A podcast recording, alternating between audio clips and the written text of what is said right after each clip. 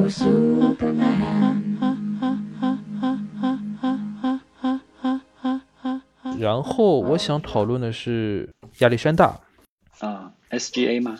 对，SGA 今年的表现其实是有起伏的，因为他在赛季初的时候是遭遇到了伤病，但是有一次季前赛，这是雷霆主教练说的，比如说他们专门为 SGA 呃画了战术，然后告诉他你可以使用这个战术在什么什么样的时间点，然后有一次季前赛打掘金的时候。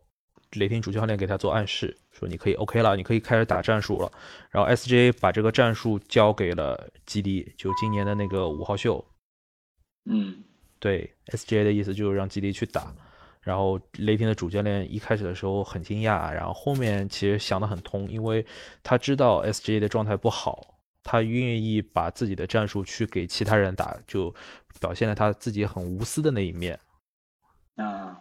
对，这就是在球商和情商上面，呃，觉得 SGA 其实是一个很好的舰队的基石。然后雷霆现在遇到的问题是，他们有了基迪，呃，六尺八，有 SGA 六尺六，但是他们还没有一个很好的内线的基石，这是雷霆现在存在的这么一个问题。如果雷霆能够拿到埃文莫布里的话，他们会是一个很好的球队，但是他们必须要去赌未来五年的球员里面有没有这么样一个球员。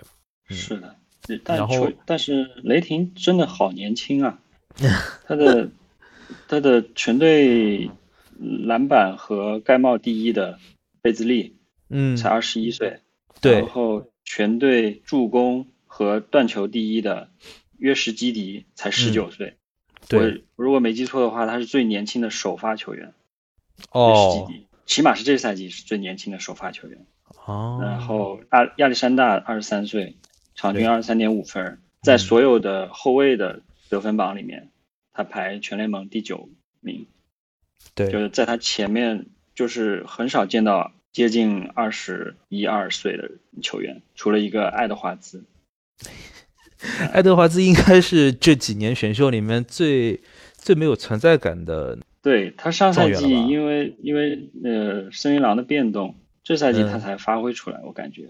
这赛季森林狼重新拉来了拉塞尔和卢比奥给爱德华兹做球，加上内线唐斯分球，他可能冲击力又强，所以他的得分还是不错的。怎么说呢？雷霆的管理层对于那一年是比较印象深刻的，就是保罗的那一年。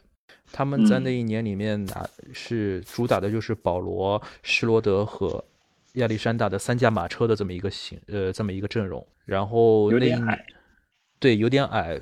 但是六尺六的亚历山大展现了他可以防守锋线的那一面啊，对，然后他们对这个事情印象很深刻，所以他们在很大程度上面就喜欢让亚历山大去做一些超出他能力范围之外的事情，甚至是超出他身体条件范围之内的事情。比如说你在进攻的时候，你你的技术和你的心态决定了你可以作为一个持球点，但是。呃，亚历山大在持球和无球之间的平衡上面，他找的非常好。他很乐意把球传给呃让基迪去做啊，这是亚历山大在进攻上做的事情。然后他会在防守端去做一些锋线上面干的活啊。嗯，这个再多吹亚历山大两句，他的他的整个球风就让我觉得很特别。嗯，就是他在球场上是好自如啊，对，就没有像其他像威少那样的。那么硬绷着肌肉往里杀，他的突破都非常闲庭信步，然后用很多欧洲步就直接很轻巧的躲过了内线的大个封盖，还还打成二加一。尤尤其印象深刻就是打湖人那球，然后对吧？二加一那个犯规是那个戴维斯。嗯，上一个我看到这样打球的还是森林狼的拉塞尔，然后再上一个这样打球的就是大锤了。人类蠕动精华，嗯，我我就是对对对对对，拉塞尔是大大锤的进阶版，然后 SGA 是他俩的完成体，就是是在球场上舒展又悠闲的那种球员。对，就咱俩的观感其实差不多。我觉得 SGA 的打球风格有点像老年版的韦德啊，对，老年版的韦德，你就会发现他球场上永远在做对的事情，而且他的动作永远不多余。嗯。永远不。那可是三十多岁的韦德，现在亚历山大才二十三岁，他就已经这么老成了啊，对，可想而知。对。然后说到这种老成的球员呢，呃，你很难忘掉就是刚进联盟第一年的利拉德。嗯对，今年可能利拉德的表现不是很好，所以让很多球迷失望。但是刚进联盟第一年的利拉德是非常非常老道的一个球员，嗯很多就只要央视转播开拓者的比赛，呃，杨健啊，包括徐继成啊，包括呃一些其他的杨毅啊，这些解说评论员，他们都会说，你看利拉德的球，你完全想象不到他是刚打联盟第一年的菜鸟。嗯，就是天生的球星气质嘛。对，而且后面不知道为什么就会发现利拉德，我觉得他是走歪掉了，就是专注于得分这一个事情呢，就是怎么说，它是一柄双刃剑。呃，你可你你可能会认为利拉德他是关键的先生，但是你会忽略掉他一些其他的事情。呃，然后利拉德的防守，特别是他跟 CJ 搭档的这个后场防守，其实也是让很多人不满意的这么一点，就是可能啊他。呃，没有好好的打磨自己的防守，也有可能是球队要求，因为你知道，开拓者原来的主教练斯托茨是，呃，当年卡莱尔的进攻教练，他并不是一个防守教练，对，这有可能是利拉德就是偏重于进攻的这么一个培养方式的一个改弊端吧，应该算是。他现在还是还是很厉害的，还是很厉害的，七十五大球星之一呢。呃，开拓者其实是挺让人期待的，因为他们现在的三后卫已经改成了能曼鲍威尔，然后是 CJ 还有利拉德。鲍威尔很大程度上可以去协防扫荡一些呃这两位后场双枪的一些防守端的问题。鲍威尔的体型还是在这儿的，嗯，对，哎，说到开拓者，不得不提阵中的年轻球员安芬尼·西蒙斯，二十二岁，嗯他最牛的一项数据是有效命中率。啊，有效命中率是什么呢？就是它的平时我们命中率是算两分命中率和三分命中率，但是你只看整体命中率的话，那三分球是算三分的。所以如果一个人三分投的准，那算整体命中率他是吃亏的。所以算上有效命中率的话，那把把三分命中率稍微有点加成，所以这算出来是一个整体的命中率，嗯，叫有效命中率。它它的有效命中率是达到百分之六十三点四，所有的呃后卫球员里面排名第二，嗯。仅次于三十一岁的老将塞斯库里。塞斯库里这个赛季也是非常恐怖，嗯，他的有效命中率超过了七成，就是说哦。已经准到离谱了，七十七七十四点七，嗯全联盟第一，呃嗯也不是第一啊，就是全联盟的怎么后？卫当中的第一，对对对，前十里面，全联盟的有效命中率前十名里面唯一的后卫，然后安芬尼西啊蒙斯排在后面十三，第十三名。就是说库里估计这赛季夏呃夏天非常的也是很苦练的。然后说回西蒙斯啊，嗯。然后他就这一项数据很准，然后嗯。在二十二岁及以下球员我做的排名里面，嗯，他也是以最就是说投射排到了第一名，后面有戴斯蒙德贝恩，那个贝恩他的有效命中率也达到了超过五十，到了五十八点八。嗯，还有嗯那个加兰德就是骑士的嗯加兰德五十八点二，和一个内线的新秀二十岁的斯图尔特是活塞队的，嗯，他打了五十七点八。哦，西蒙斯身体素质也很劲爆，拿过扣篮王，几几年啊？我忘记了。记得是在哪里那个泡泡里面的全明星赛上拿的，好像是。啊，那个缩水赛季的，对对对，二十一岁的利特尔嗯，也是很很劲爆的身体素质，对对对对？吧？他的他的全队的呃篮板第一是努尔基奇，然后利特尔就是第二，拿每每场能拿到五点三个篮板，跟。哦，考文顿和南斯一起并列第第二。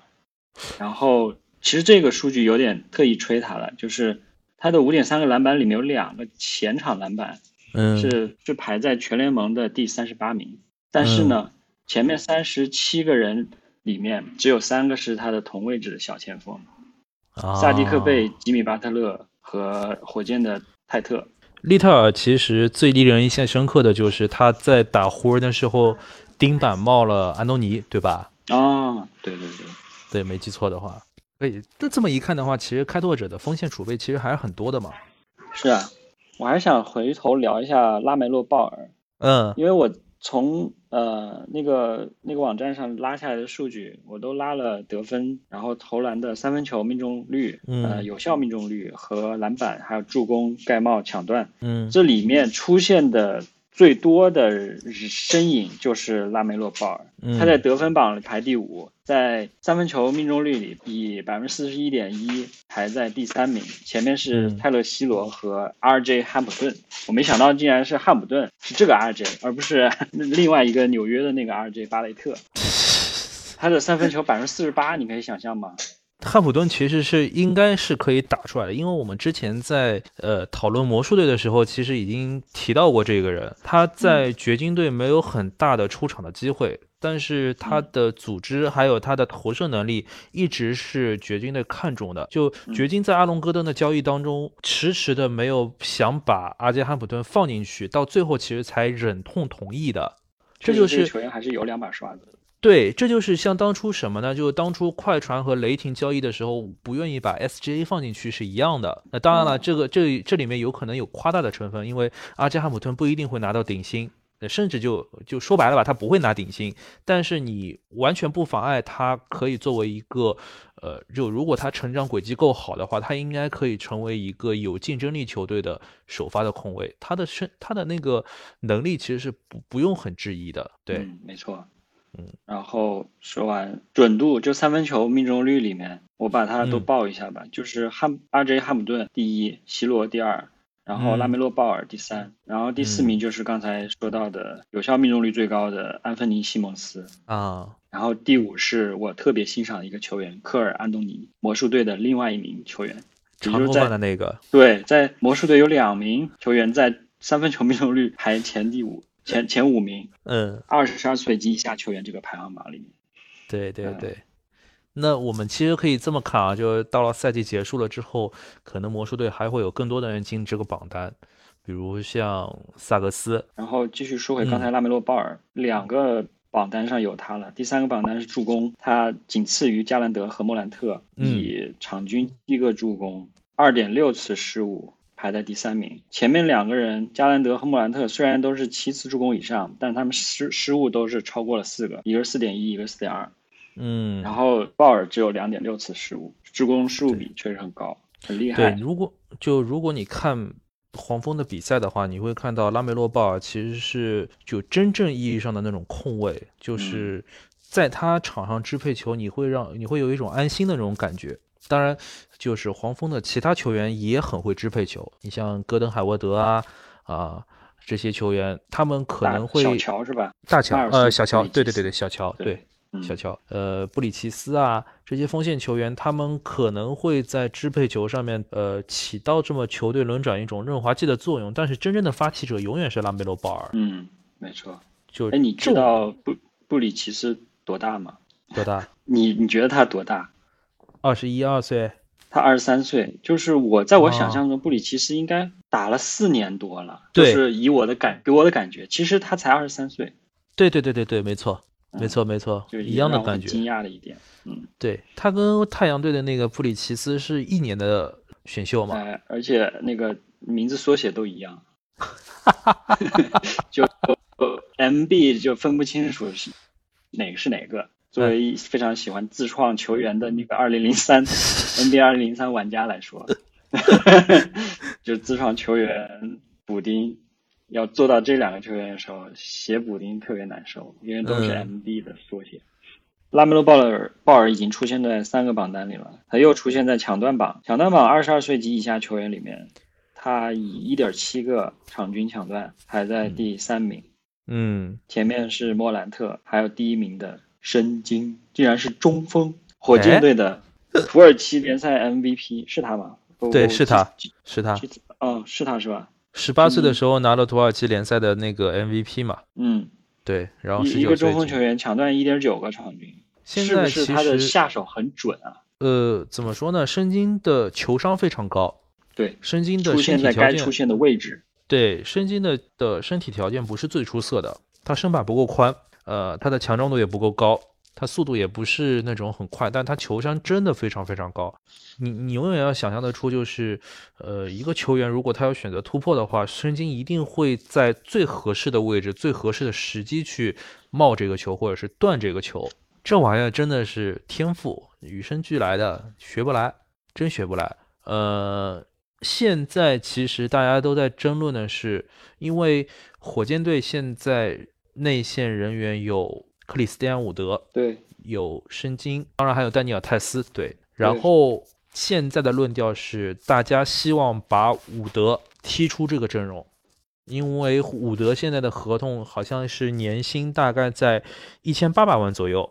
他们觉得不高呀，对，不高。然后，但是伍德首先，他们希望能够在这个合同上面就是逢高出售，就在他交易价值最高的时候把它出售掉，去换来一些呃可以可以对阵容更有益的东西，比如说一些集战力，或者说未来的首轮签这样的东西。对，然后扶正申京，申京可以从四号位开始打起，或者是丹尼尔泰斯的五号位的替补。啊。对，火箭可能还是会以小阵容为主，因为他们他们以后的阵容应该是小波特加上杰伦格林，然后加上泰特，然后是申京，然后接下来可能会是另外的一些就其他的球员。你现在可以把第五个人留给丹尼尔泰斯，对，嗯，甚至小波特都可以不要。对，泰特是真的好用，对，泰特很好用。泰特要多说一句啊，泰特其实跟皮杰塔克的经历非常像。啊，因为泰特当年好像也是落选秀，然后后面去海外打球。他回了美国了之后，他跟皮杰塔克还电经常电话联系啊。皮杰塔克告诉他，你在海外打球的态度会呃对 NBA 有怎样的帮助，然后。怎么样在 NBA 继续活下去？就作为一个流浪多年的球员啊，给出了一些中肯的建议。而且我相信他们两个人肯定不会，肯肯定会去讨论一些防守上的事情。因为泰特，你你现在可以看到泰特的防守非常好，对吧？是，嗯，我感觉就是 他俩就是因为打球风格很像，才能够走到很近的。对，但是塔克在海外联赛的时候也是 MVP 得分王。哦，我这还不了解，太厉害了。然后是报就提一嘴啊，稍微提一嘴，今年的新秀，就今年新秀大家都吹得很高嘛，莫布里、格林、哈尼汉姆、萨格斯，还有一个呃巴恩斯还是米切尔，反正就是怎么说呢？这里面，嗯，no no no no no，瓦瓦格纳不在这五王的讨论之列里面，但不妨碍他是一个很好的球员啊。呃，就这么说吧。嗯，这里面肯定大概率会出来一个超级巨星，如果母队很会培养的话，啊，嗯，就现在你可以看，你可以看看说康尼汉姆啊，因为康尼汉姆在大学里面是得分王，嗯，但是他的问题是身体条件还没有到 NBA 的，对他还没有到 NBA 的对抗强度上。是他这刚开就我查数据的那个节点，他只打了四场比赛，对，他的三分是三十一中一。奥尼汉姆就那四场比赛是应该说明不了什么问题，就是主要是他还没有完整的去打，就是整个赛季得看看打了八九场、十场之后的感那个那个数据才比较准确。对，就一个状元一个榜眼，他们的那个方向其实是反着来的。首先，状元的观感其实就是不挂肉。呃，投篮不稳定，因为你不挂肉的话，呃，你的那个出手其实是很艰难的，对吧？包括你在球场上面，你也展示不了其他的能力，所以状元是比较就单薄的那一类型。而反过来，就杰伦格林已经展现了他自己的那种劲爆的身体素质，嗯，而且偶尔会有一些呃投篮的高光，但是现在的一切都证明他是不稳定。啊，你可以指望他一场比赛里面三分八投全中啊，九投全中这种，但他下一场比赛他可能连十分都过不了。是的，对这些事情就是需要。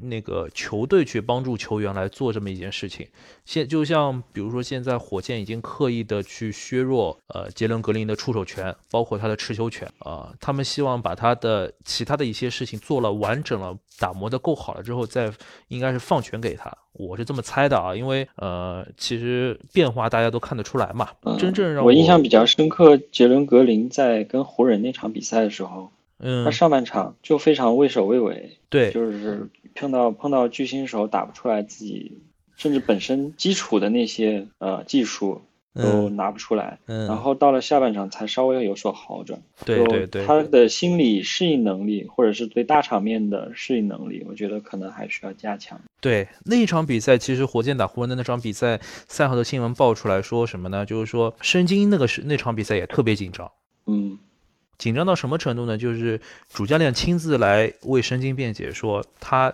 紧张，赛前可能想要吐的那种感觉。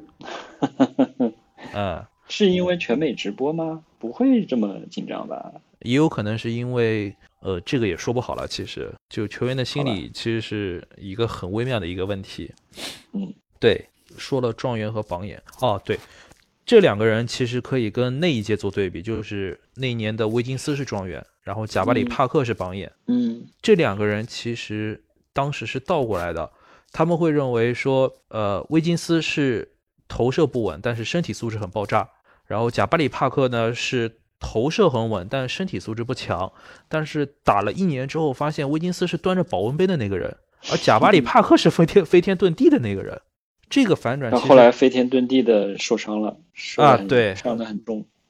对，怎么说呢？贾巴里帕克没有在打出名堂之前就伤，其实这件事情是很可惜的，也很有意思啊。那年的状元榜眼都是前锋，然后今年的是后卫。对，也有可能二二年的还是后卫。呃，最近几年最好的内线球员，应该到目前为止应该还是艾顿。但是艾顿的打球习惯太太软，太软，这也是太阳队不敢不敢给他顶薪的原因。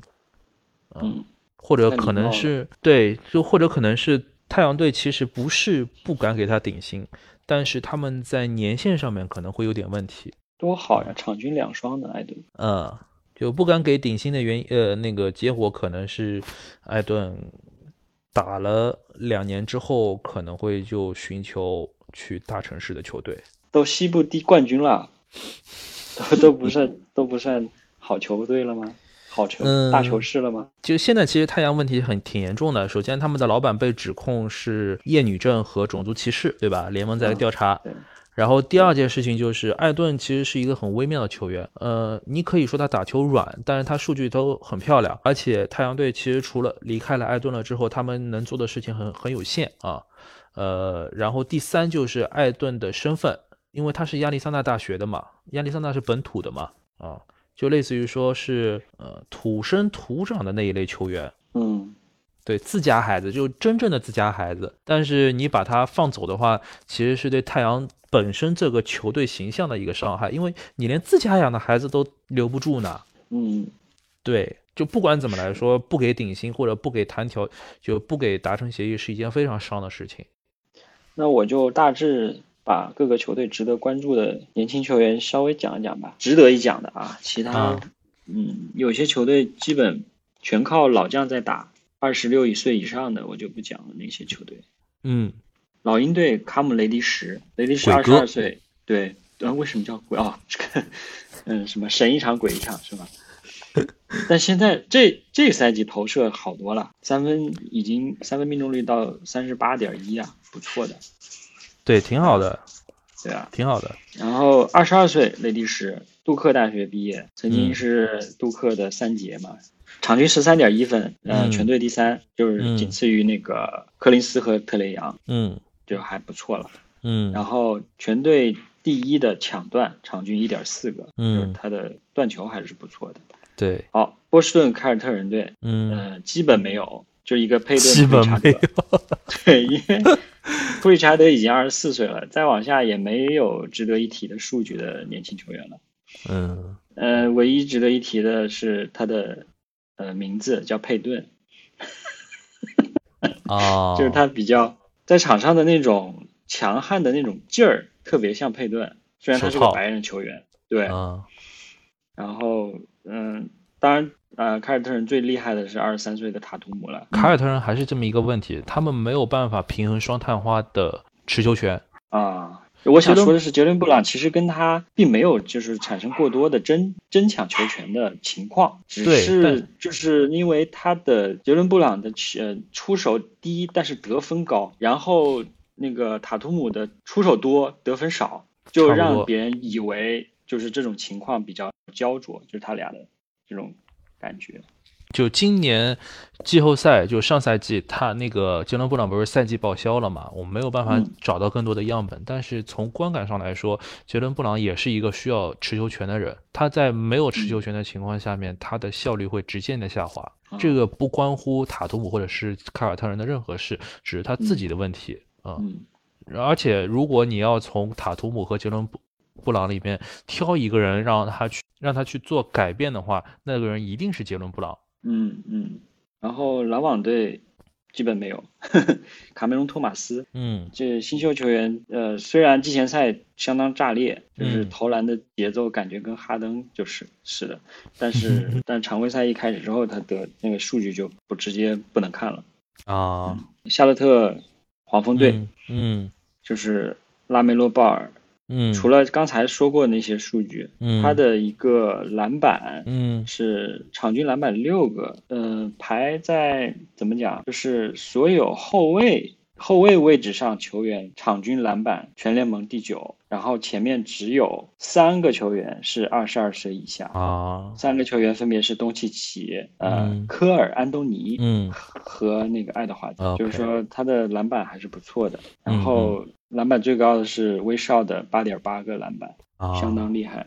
公牛队呃没有年轻人在打球，全是一帮就是当打之年以及老将拉文啊、德罗赞啊、伦佐鲍尔、乌切维奇。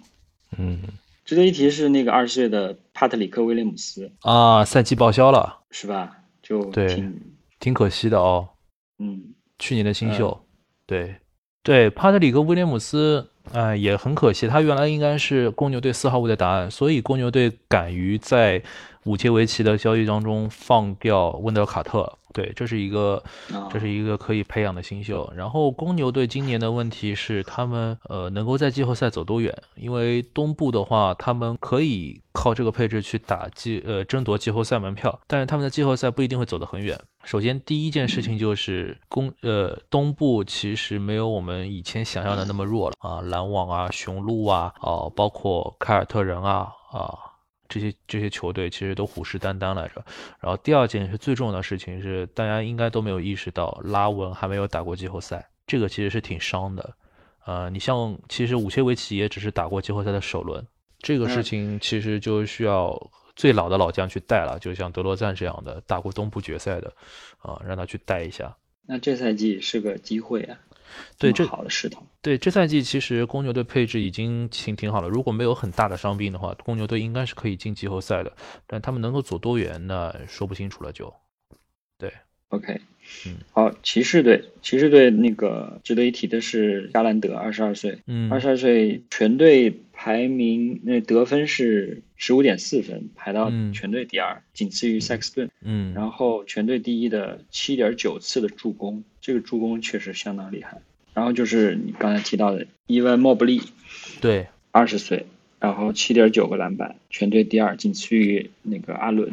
对，啊，就是骑士队的卢比奥嗯和和塞克斯顿他们俩的那个助攻，嗯能嗯，够盘活整个球队，再加上加兰德，就相当于是整个骑士队非常多的支配球的点，觉得这个球队活力还是不满满的。我其实一直抱有个观点，就是塞克斯嗯顿你永远不可能把他当做舰队基石来培养。嗯对，塞克斯顿其实在球权的利用率上面，因为我是我可能是印象流啊，但是我觉得他的球员的利呃球权的利用率不会很高，他的那那个效率不一定会很高。嗯、怎么说呢？今天你知道吗？卢比奥八投全中的三分球，哦，厉害拿了三十七分。对，嗯，塞克斯顿是其实就是就是怎么说呢？骑士一直不给他大合同，其实是有原因的。啊、是，就可能是类似于马布里那种毒瘤式的球员，呃，他封起来确实拦不住。对他封起来其实是很厉害，对对。嗯对但也不能指望他场场封，因为不可能的嘛。现在骑士队的问题就是，他们已经现在有了内线的核心埃文莫布里啊，他们有很好的蓝领贾雷德艾伦，然后现在其实问题就是骑士敢敢不敢壮士断腕，然后去寻求一个新的外线球员，再看看吧。骑士其实还是需要一阵子。独行侠和掘金队就没有什么年轻球员可以说的。然后下面到活塞队，萨迪克嗯贝可以关注一下，还有对，提伦海耶斯，对二十岁的球员，他他三分是整个活塞队三十八点一的命中率，排名第一的。哦，对他三分可以重视一下，也是不错的。对，萨提克贝是去年的新秀一阵，嗯，对，他的那个打球风格其实很招人喜欢，他是那种像呃很有活力的锋线，例如说特雷斯曼恩啊啊这样的这种锋线球员，就很吸睛的那种感觉。嗯活塞队其实还是没有明确状元的地位，康尼汉姆的地位，呃，而且最后的一点就是活塞队的整个球队的球员，他们的发型都很独特。怎么讲？对，你看都是爆炸头是吧？对，都是爆炸头，像海斯啊啊、斯图尔特啊，都是爆炸头，很奇怪，是球嗯队文化吗？对，主要是状元伤伤停停的，打了四场球，奠定不了自己的地位。哦，对，状元也是爆炸头，对啊，是啊。状元在季前赛啊，在那个夏季联赛啊，都打的超好的。嗯，勇士队，嗯勇士队那就是普尔查，乔丹普尔，对相，当厉害啊，嗯，仅次于库里的全队得分第二名啊，十七点六分场均。对对对，他的抢断一点四次，嗯，也是仅次于追梦格林的，就是这两个，哦，就相当于是补强了整个勇士的那个防守和进攻，就两方面，他一个人把勇士整个从去年的鱼腩拉到今年是西部第一啊！现在。对，现在西部第一，就库里还是库里，追梦还是追梦，来了一个乔丹普尔，呃对就疯了就。其实你细数数的话，勇士队最近几年囤的天赋也挺多的，但是他们最好的球员依然是那个乔丹普尔，我记得是落选秀吧，对，就就从呃发展联盟上来的，对吧？发展联盟打的，嗯，对，勇士队去年选了怀斯曼是榜眼，然后今年选了摩西穆迪和库明加是也是前十的球员，但是摩西穆迪和库明加现在在发展联盟打球，呃，嗯榜眼呢在养伤，而且榜眼的球不是很符合勇士的那种定位，就榜眼现在啊好像就是他的球风不是很硬朗。可能还没有，就是有人的成长和成熟都是一个阶段的，对是他还没有摸到那个在球球场上打球的那种特别勇士需要的那种感觉。对，没错。然有时候后做掩护的质量啊，还有是那个剩下的那种时机啊，把握的不太准确。对，所以我觉得勇士队其实是还是一支很很怎么说，很神奇的球队。到了明年的几月份？三月份还可以回，还可以迎来克莱汤普森。这个这个这个阵容深度其实是很吓人了，已经。是啊，就是说，呃，看直播的时候，王猛觉 觉得那个小七说，看这赛季勇士队要不要抢一下，就是季后赛的那个嗯什么、季后赛的资格。然后嗯王猛直接说，就朝着总冠军看看呀，不要再目标这么短了呀。这个赛季你看这么多，普尔这么强，是不是？是，所以我觉得他他说的也是有一定道理，嗯，就是勇士的嗯发展很好。对，后面还有是火箭，现在整个火箭的因为重建球队嘛，也是很嗯年轻化。还有谁？啊火箭还是这么一个问题，就是没法赢球是一件很硬的、很硬伤的事情。你的球队文化里面建立起来一个，就当然你不是刻意摆烂啊，你是囤积了天赋了之后再是没法赢球，这个这个其实就要找一找原因了。其实，照道理来说呢，嗯，火箭队应该已经够了。就他们，除非是在选到一个类似于像莫布里啊，或者是蔡恩啊这样的那种内线基石的球员，要不然的话，你不可能，你不能再继续摆烂下去了。你又不是雷霆，对吧？不需要，就不需要，真的。雷霆打的还不错呢。嗯，雷霆可打的可可很不错，他双杀了湖人，对吧？然后是六马队，嗯呃，步行者的一个新秀，二十四岁，当然他这个有点超出我这回的标准了。啊，我知道你要说的是谁，对对对，哎，他大家一致呃一致的好评他，嗯。但是从数据上看，其实也就是得分比较厉害，对因为三的十六点九分，对，因为六马队选他用的是十三顺位，然后杜阿尔特是一米九八的身高，呃，这个很符合大家的胃口。嗯，真的。你像啊，就是说科比啊、拉文啊、啊米切尔啊、啊布克啊，对吧？对。这些其实都是，呃，就是怎么说呢？就是大家对这个东西已经达成共识，它它甚至都不能说是一个共识，它是一个玄学。嗯，是啊。然后第二件事情就是，呃，步行者在拥有了这么多球员了之后，就他们在内线有迈尔斯特纳和萨博尼斯，在外线有 TJ 麦康奈尔，锋线上有了那个勒维尔啊，勒维尔。对，步行者的目的其实很明显，他们就需要一个集战力。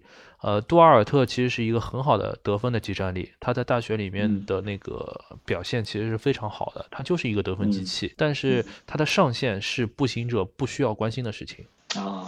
对，就洛杉矶的两个球队，那快船因为也是老将，对，中生代在当打，所以对忽略。然后湖人里面除了奥斯汀里弗斯，我上一期播客里讲过，对，比较欣赏他。对对对。然后呃。还有个球员叫敦布亚，就也据说投的挺准的，但是可能上场不次数不太多吧。啊，敦布亚是去年的新秀还是前年的新秀，在活塞队的，然后后面是经过了哪一轮的交易是被裁掉的？对，啊，具体的我忘记了，但是敦布亚他的尺寸是够的，可能性格上面的问题吧。哦，这个我我没调查过，我也不知道，但是呃，敦布亚确确实还是不错的，还是不错的。然后灰熊队，灰熊队贝恩贝恩二十三岁了，超出了一年那个年纪，但是他的那个有效命中率是达到了五十八点八，OK，就是全队第一。然后在二十三岁及以下的整个排名里面达到第二名，哦，就第一名是西蒙斯嘛，嗯嗯，然后三勾是二十二岁，他的。他的整个数据，对，三勾一直有人这么叫他，叫贾贾伦杰克逊 Junior，贾伦杰克逊 Junior，对。对，就就挺有意思的一个球球员，他他他还有三分呢，对对对，他有三分，对，没错，嗯，就灰熊队是这么一个情况，就是他们现在首先莫兰特是绝对的核心，对吧？然后呃，现在大家都比较喜欢一对后场，这个后场就是。德斯蒙德·贝恩和丹尼尼·梅尔顿，莫兰，哦哦，对，灰熊的这一对后场其实是挺有意思的。然后贾伦·杰克逊 Jr. 其实是一张很出其不意的牌。这张牌是怎么打的呢？就是他在去年的季后赛之前都认为是被赛季报销的那种状态，然而没想到灰熊打到了附加赛，然后。贾伦·杰克逊 Jr.，而且恢复非常神速，所以他就赶上了对勇士的比赛啊！我也不知道是，嗯，就是真的是勇士没有去做对贾伦·杰克逊 Jr. 的那个预案，还是怎么样？反正是出了这么一张牌，然后勇士没接住啊，所以这可能上就是一定程度上面会让大家觉得呃有点可惜，但是觉得灰熊这么赢也是实至名归的那。因为灰熊现在的阵容完成度也非常高，他们在内线，他们内线送出了瓦兰，对吧？但是他们得到了斯蒂芬亚当斯啊，他们现在还在锋线上面还有大锤，还有在养伤的迪隆布鲁克斯，他们的那个阵容完成度是非常非常高的，对，而且这么一个厚实的阵容是完全可以让贾莫兰特去呃自由生长、野蛮生长的。对啊，现在他的那个。七点五个场均助攻就已经特别厉害了。对，然后虽虽然看到他七点五个场均助攻，但是我看到助攻榜里第一名的保罗，我就我就 快哭了，就超过十个场均助攻的只有他一个人。对，十一点八个场均助，我的天！哎，没办法说，对莫兰特已经相当厉害了，但是在往上抬眼一看啊，前面还有一个保罗。呃，感谢大家收听弧线球播客本期的内容。如果您有什么意见或者建议，或者想要参与到这个节目当中，可以关注弧线球的喜马拉雅的账号，或者是主播的微博。呃，我们下期再见，下期再见，拜拜。